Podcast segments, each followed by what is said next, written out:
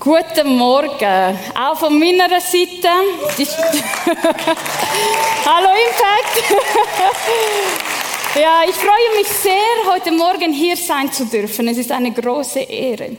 Und in diesem letzten Lied, Unser Vater, haben wir gesungen, Dein Reich komme. Wie im Himmel, so auch auf Erden. Und viele von uns kennen ja diese Strophe nicht von einem Lied, sondern vielmehr vom Vater Unser, unser Gebet. Wer kennt das alles? Ja, auf, ähm, wir kennen das auf allen Sprachen, die es auch irgendwie gibt. Doch hast du dich schon einmal gefragt, um welches Reich geht es hier eigentlich? Wie sieht das aus? Wenn ich bete, dein Reich komme, wie wirkt sich das ganz praktisch aus in meinem Alltag, in meinen Beziehungen, in, in der Art und Weise, wie ich lebe, wie ich mit meinen Finanzen umgehe, wie ich ähm, äh, meine Freizeit äh, gestalte. Wie zeigt sich Gottes Reich? Und was ist Gottes Reich? Und heute Morgen wollen wir diese Frage auf den Grund gehen. Denn das Reich Gottes, kann ich euch garantieren, das ist etwas anders, etwas, das unseren Rahmen sprengt, etwas, das diese Welt nicht kennt, etwas, das die Kraft hat, unsere Welt upside down zu stellen, völlig auf den Kopf zu stellen. Die Bibel macht klar, es gibt zwei Königreiche. Einfach das Königreich des Lichtes von Gott, das Schöne, das Herrliche und das Königreich der Finsternis. Wir wollen uns fragen, ja, wie sieht denn das aus, oder? Und es gibt keinen besseren Text, wo das Königreich so detailliert beschrieben wird wie in der Bergpredigt. Keine Angst, wir lesen nicht alle, das wäre auch eine Option. Äh, äh, das finden wir in Matthäus 5 bis 7 sondern heute beschäftigen wir uns nur mit den Seligpreisungen, also die ersten zwölf Versen. Denn da kommt, wird es klar, für wen ist das Königreich? Und zweitens, wie wirkt sich das aus dessen Leben? Von den Himmelsbürgern, von den Bewohnern dieses Königreiches. Doch bevor wir uns mit dem beschäftigen, ist die Frage viel interessanter. Ja, was haben alle Königreiche gemeinsam? Also wir reden heute ja nicht mehr von Königreichen, außer the Queen of England, the United Kingdom, Cornwall oder ja. Also, äh, mein Mann ist Engländer und dann äh, da darf ich das auch ein bisschen promoten. Nein, nein. Also eben, wir kennen Monarchien, wir kennen Demokratien, wir kennen all, all diese verschiedenen äh, Anarchien. Ja, wir kennen all das. Aber was, was haben sie gemeinsam? Und in meiner Forschung, in den Vorbereitungen bin ich auf drei Punkte gekommen. Erstens, alle Königreiche haben ein Wertesystem. Werte, nach denen wir uns richten. Hier in der Schweiz, was etwas, das ich liebe, ist die Religions- und Redensfreiheit und die direkte Demokratie, oder? Das ist etwas, was bei uns wichtig ist.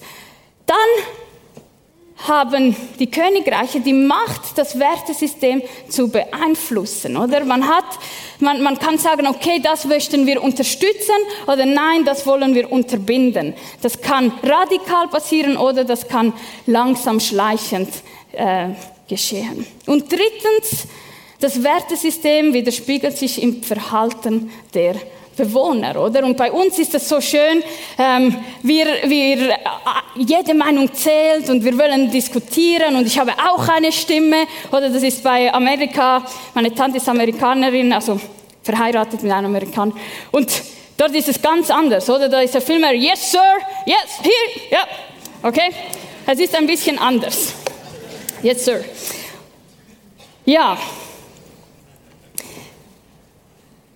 Wie sieht denn das Reich, das Wertesystem der Welt aus? Ich bin äh, nicht gerade Digital Native, aber äh, ich bin auch noch auf den Zug aufgesprungen. Und wenn ich mein Instagram öffne, dann äh, kommt es sehr stark vor, ähm, ähm, wird es klar, was in dieser Welt wichtig ist. Und äh, vielleicht hast du keine Social Media, kein Facebook, ähm, ähm, sondern du liest die Zeitung und dort wird es auch klar, was wichtig ist. Ich habe einige Dinge aufgezählt. Einerseits ist für uns die persönliche Unabhängigkeit und unser eigener Stolz wichtig, oder so? Wow, schau mal, äh, wie viel äh, ich jetzt im Gym pusht habe. Äh, für die, die bei uns im Gym gehen, vielleicht seid ihr mehr Marathonläufer, äh, wie viele Medaillen man gewinnt oder ähm, man ist stolz darauf, was man erreicht hat, dass man sich weiterbilden kann, dass man unabhängig und selbstständig geworden ist. Wir wünschen uns Glück um jeden Preis. Wir streben nach dem. Wir möchten uns nicht mit, mit Negativen auseinandersetzen, denn Glück, ja, das ist das Wahre. Macht und Erfolg steht groß, oder? Und äh, ich hatte gestern ein Klassentreffen nach fünf Jahren und äh, es ist einfach schön. Ich liebe meine Klassenkameraden und es ist trotzdem interessant zu sehen, dass die Gespräche gehen dann immer so, okay, was machst du? Wie weit hast du es geschafft? Ah, du hast jetzt doktoriert. Oh, ah, du bist äh, immer noch, du hast deinen Bachelor nach zehn Jahren abgeschlossen. Gratuliere. Also, oder man, man, man sieht ein bisschen, es geht, wie weit hat man es geschafft. Unsere Bedürfnisse haben Vordergrund. Das sehen wir in, in Floskeln, die wir sagen, zum Beispiel, ja, solange es für dich stimmt, dann ist auch okay. Ähm, ja. Und manchmal müssen wir Stärke und Mitgefühl zeigen, um zu the top zu kommen, um weiterzukommen. Und Selbstzentriertheit prägt sich uns. Und wir merken immer mehr, dass es schwierig ist, Treue und Opferbereitschaft zu, zu, ähm, zu leben.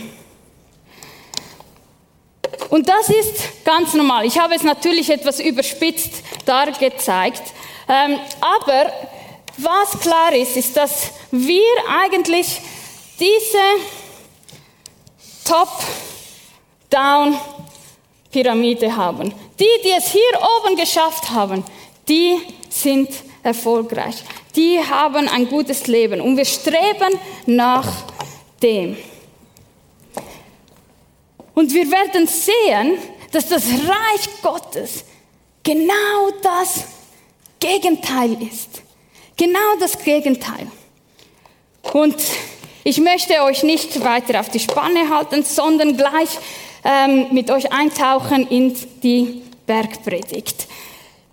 Die Bergpredigt beginnt ganz am Anfang vom Wirken von Jesus, oder? Er hat nur ein, zwei kleine Wunder gemacht und das liebe ich an Jesus. Bevor er so richtig loslegt, spielt er mit offenen Karten und sagt, wenn du mir nachfolgen willst, dann hold your horses, heb die fest, heb die fest, denn das, was auf dich zukommt, du musst wissen, was kommt und was nicht kommen wird. Und dann hast du die Möglichkeit, dich zu entscheiden. Will ich Teil sein von dem Ganzen oder nicht? Also wir lesen Matthäus 5, 1 bis, also wir werden 1 bis 10 lesen.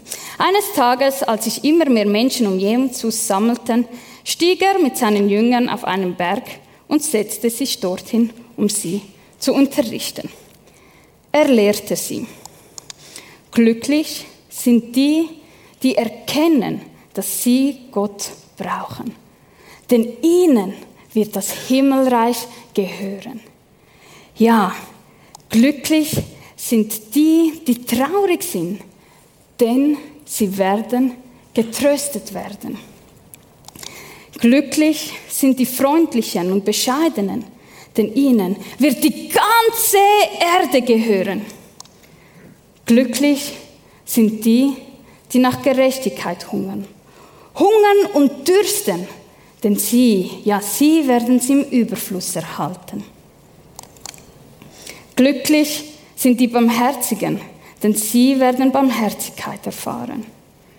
Glücklich sind die, die ein reines Herz haben, denn sie werden Gott sehen. Glücklich sind die, die sich um Frieden bemühen, denn sie werden Kinder Gottes genannt werden. Ja, Selbst sind die glücklich, die verfolgt werden, weil sie in Gottes Gerechtigkeit leben. Denn das Himmelreich wird ihnen gehören.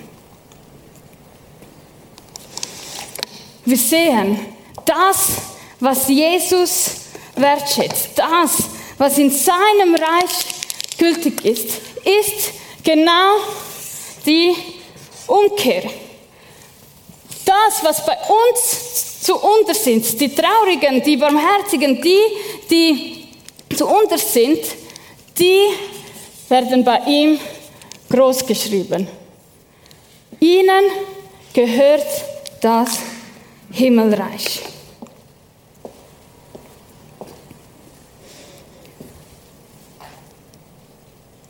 Wem steht das zu?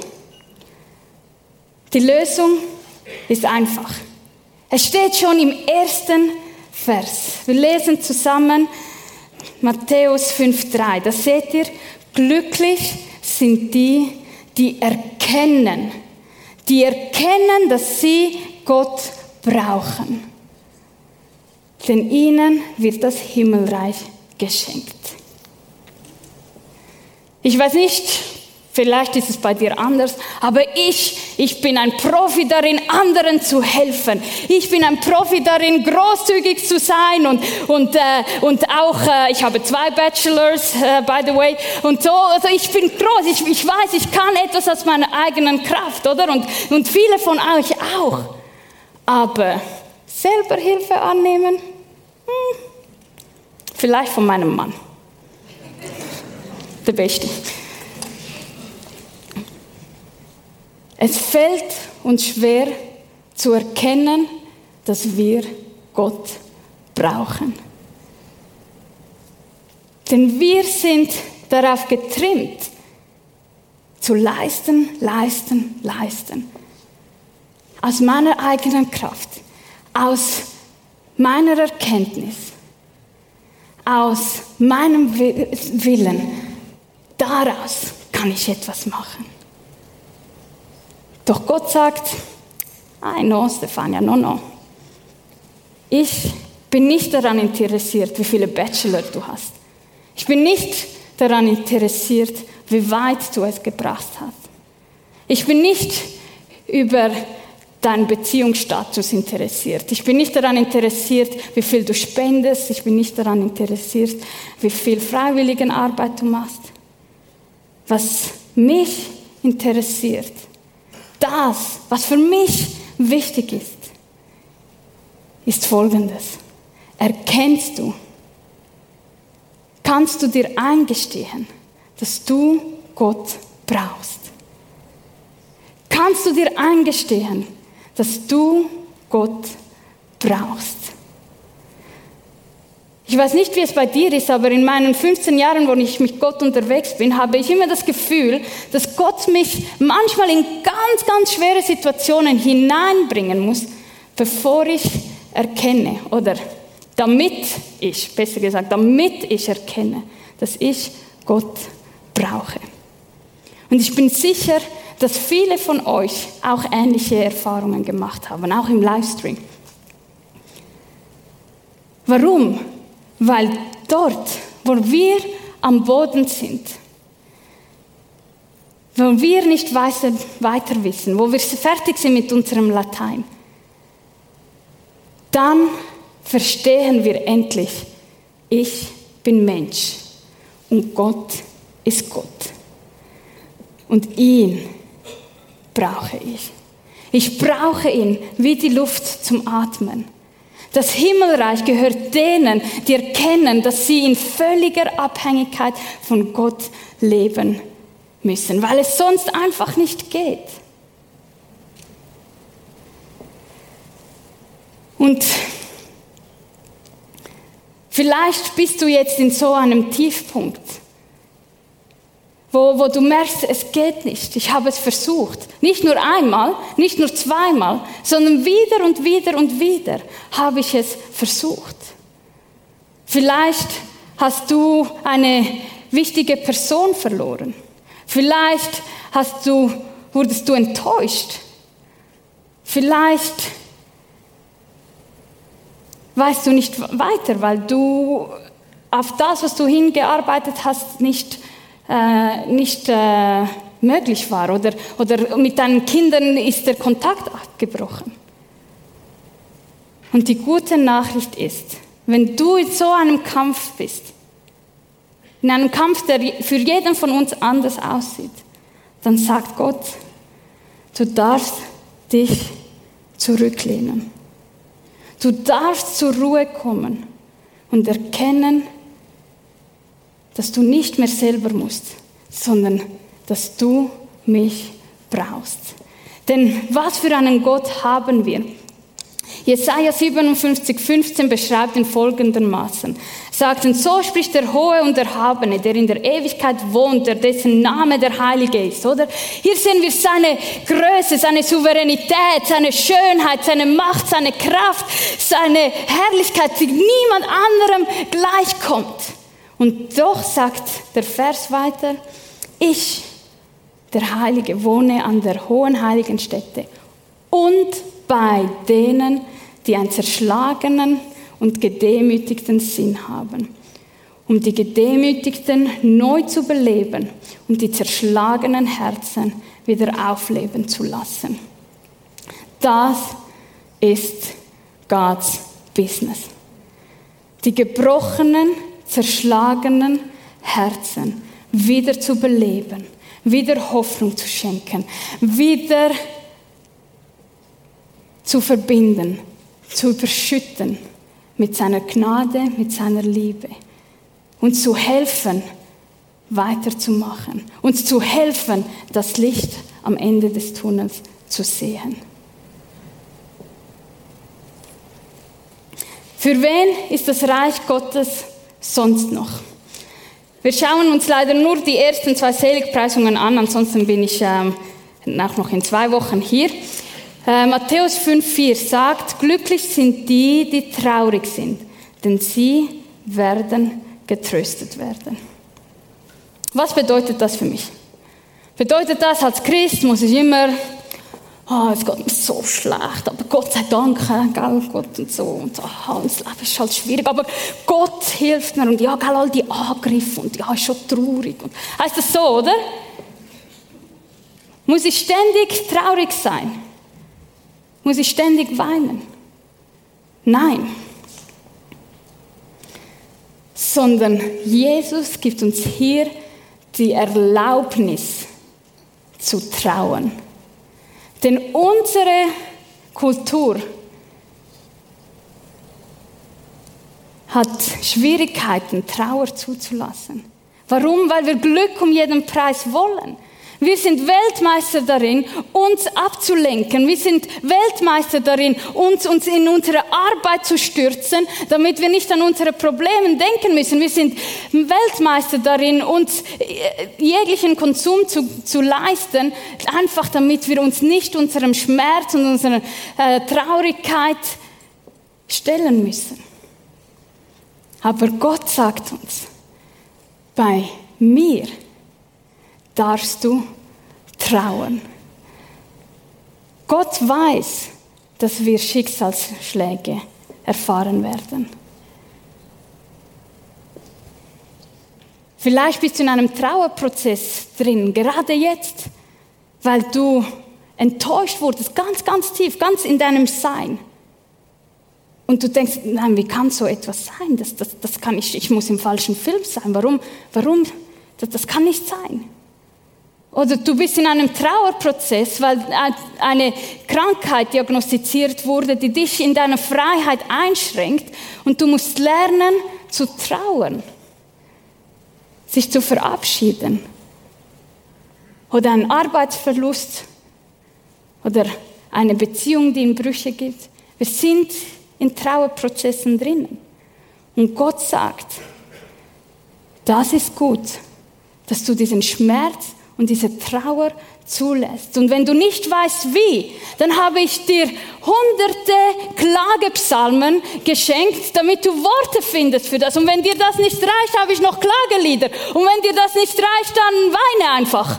Oder stampf mit der Füße, oder? Oder? das ist das Reich Gottes. Denn dann erfahren wir seinen Trost. Und den Trost, den ich erfahren habe durch Gott, das ist etwas, das mich durchträgt bis heute. Und das Schöne ist, dass der Schmerz, den wir haben und den wir kennen, er ist nicht einfach sinnlos, er ist nicht einfach so da, sondern er hat einen Zweck, so dass Gott selbst das Böse, das Schlechte in etwas Gutes verwandeln will.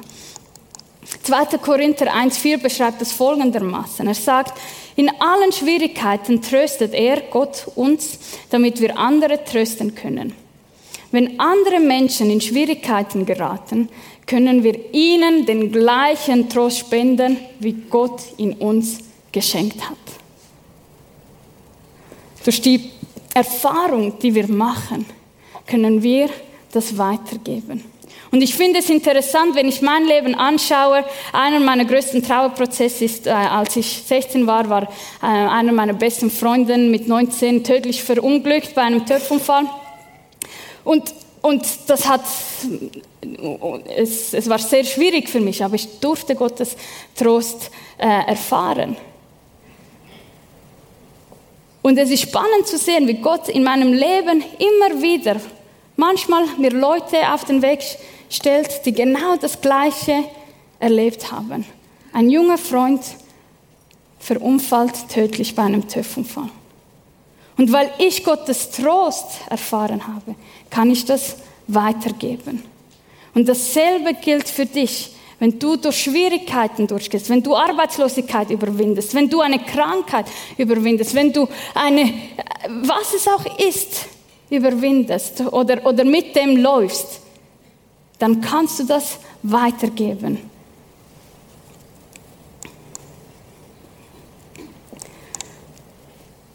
Noch einmal das, dieses Modell. Ich, ich werde nicht alles nach äh, aufzählen.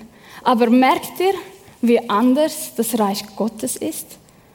Während Stolz und persönliche Unabhängigkeit groß geschrieben sind bei uns, sagt Gott nein sagt Jesus, nein, erkenne, dass ich Gott brauche. Während wir Glück um jeden Preis suchen, sagt Gott, du darfst auch traurig sein, denn du wirst getröstet werden. Während Macht und Erfolg groß ist, sagt er, seid freundlich und bescheiden, denn das ist das, was dich schlussendlich erfüllt. Nicht dein Titel, nicht dein Besitz. Während eigene Bedürfnisse gestillt werden müssen, sagt Jesus, in meinem Reich schauen wir über unserem eigenen Tellerrand hinaus. Wer braucht etwas? Wo ist Ungerechtigkeit? Und was kann ich machen, um dieser Ungerechtigkeit entgegenzutreten? Während wir stark und tough sein müssen, sagt Jesus, nein, unsere äh, Himmelsbürger sind barmherzig. Während wir Unwahrheit akzeptieren, sagt er, nein, habt ein reines Herz, das vor Gott kommt und sucht, was er will. Statt Selbstzentriertheit sagt er, bemüht euch um Frieden.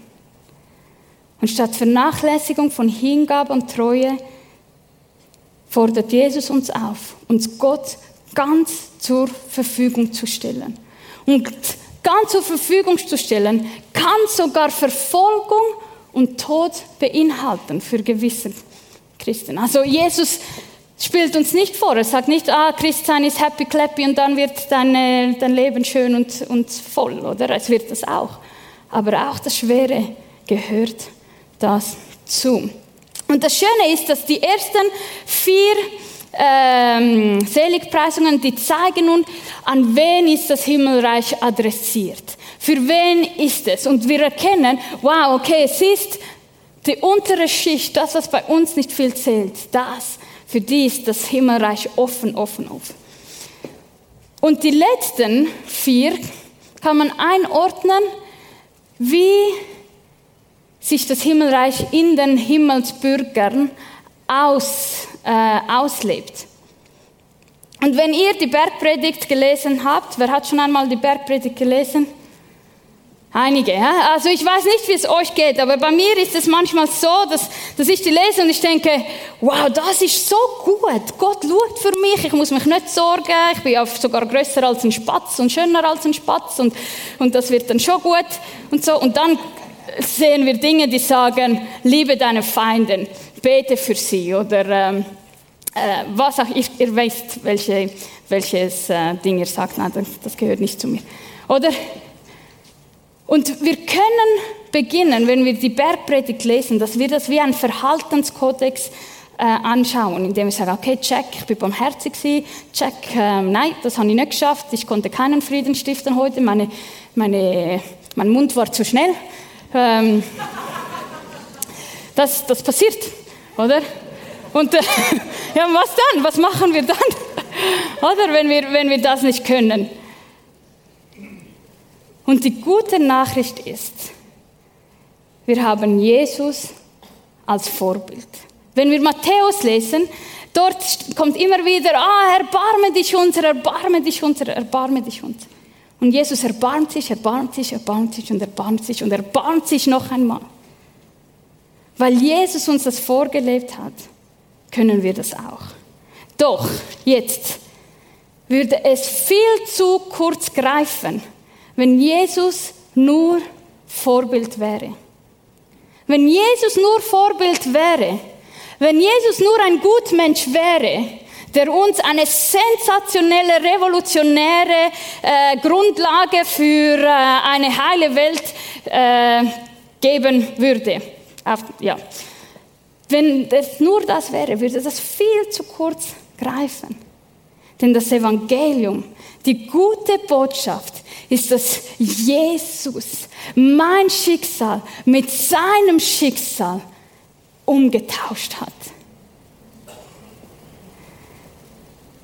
Jesus hat am Kreuz all meine Verfehlungen, all die Male, die ich mich für mich selber geschämt habe, und komm on, das gibt's mehr als genug, ja? all diese Male, all diese Verfehlungen hat er auf sich genommen hat meine Schuld vergeben und er hat Frieden mit Gott geschlossen. Und jetzt muss ich nicht aus meiner eigenen Gerechtigkeit freundlich, barmherzig, geduldig, traurig, das kann ich auch ohne, ja, ähm, äh, oder äh, Frieden stiften für Gerechtigkeit kämpfen. Nein, das ist nicht mehr nötig. Denn ich kann auf das Werk Gottes, das Werk Jesu vertrauen. Und das Geheimnis bestätigt uns Jesus im 1. Matthäus 5,3, in seiner ersten Seligpreisungen, wo er sagt, glücklich sind die, die erkennen, dass sie Gott brauchen. Dass ich erkenne, ich lange nicht.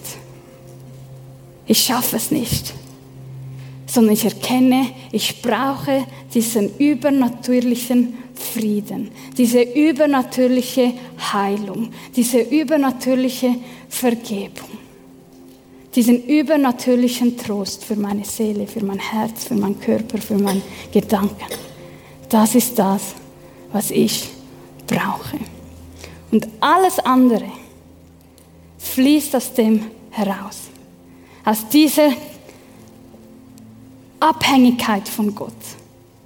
Jesus, ich kann nicht vergeben, die, wenn also, das, das, oder, das kocht in uns, oder? Wir sind, wir, wir sind geladen. Aber Jesus, zeig mir deine Sicht. Zeig mir. Lass mich zuerst deine Barmherzigkeit erfahren, damit das Unmögliche möglich wird. Und er macht das Unmögliche möglich in unserem Leben. Ich habe inspiriert durch die äh, Bergpredigt ein Gebet ähm, zusammengestellt. Denn die Frage, die ja Jesus seinen Jüngern gestellt hat, ist, willst du Teil des Reich Gottes sein? Möchtest du das? Das sind die Spielregeln, das sind die Anweisungen, das ist das, was dich erwartet, das Gute und das Schlechte. Sei nicht erstaunt. Willst du das sein? Und vielleicht sagst du, ja, ich bin schon lange dabei. Aber irgendwie ist es noch so ein Krampf. Vielleicht sagst du, oh, ich höre das zum ersten Mal, das ist noch interessant, ich muss mir das überlegen. Du bist am richtigen Ort, wenn du dir noch Gedanken dazu machen willst. Denn hier gibt es viele Leute, die dir bereit sind, deine Fragen zu beantworten. Es gibt zum Beispiel das Visto, später, Röne wird das noch erklären, äh, wo man äh, einfach seine Fragen stellen kann. Und vielleicht ist heute Morgen ein Morgen, wo du sagst, wenn du vom Wohnzimmer aus zuschaust oder während dem Kochen oder hier im Saal siehst, wo du sagst, hey, heute will ich wieder einmal ein, ein Commitment machen, sagen, Moll, ich bin dabei, ich will Teil dieses Reiches sein und bleiben. Und ich habe anhand von der Bergpredigt ein Gebet vorbereitet, das sich einblendet, wo du in aller Ruhe für dich lesen kannst. Und wenn du sagst, doch, ich kann mich mit dem identifizieren. Doch, ich möchte Teil des Reich Gottes sein. Wieder neu, immer noch. Dann werden wir zusammen am Schluss dieses Gebet als ganze Gemeinde beten. Das Gebet ist folgendermaßen. Du darfst es für dich in Ruhe lesen.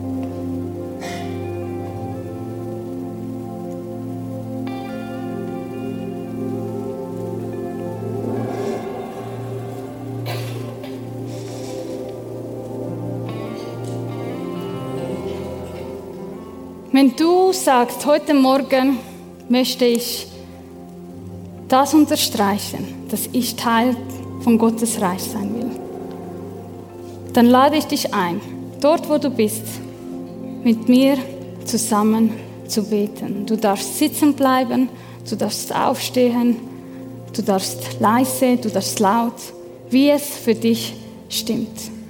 Und wenn du das nicht willst, alles gut, alles gut. Mach ein Foto, schreibe deine Fragen auf und geh dann auf jemanden zu. Wir wollen zusammen beten. Jesus, hier bin ich. Ich sehne mich nach mehr als nur temporäre Erfüllungen. Du sagst, alle Fülle ist in dir. Vergib mir, wenn ich meine Erfüllung außerhalb von dir suchte. Ich erkenne heute, dass ich dich brauche. Komm in mein Leben. Ersetze mein Wertesystem mit deinem Wertesystem. Ich vertraue darauf, dass dein Opfer am Kreuz genug ist, um meine Schuld vor Gott zu tilgen und mir ermöglicht, Frieden mit Gott zu haben. Ich möchte deinen Trost, deinen Frieden und deine Vergebung empfangen. Lass mich aus deiner Kraft hinaus barmherzig sein, so wie du barmherzig bist. Gib mir ein reines Herz, damit ich dich sehen kann. Lass mich aus deiner Kraft heraus mich in meinem Umfeld um Frieden bemühen. Ich möchte mich dir ganz zur Verfügung stellen, selbst wenn ich Verfolgung erleben werde, denn ich weiß, dass das Himmelreich mir gehören wird. Dir allein sei alle Ehre, Macht und Kraft in Ewigkeit. Amen.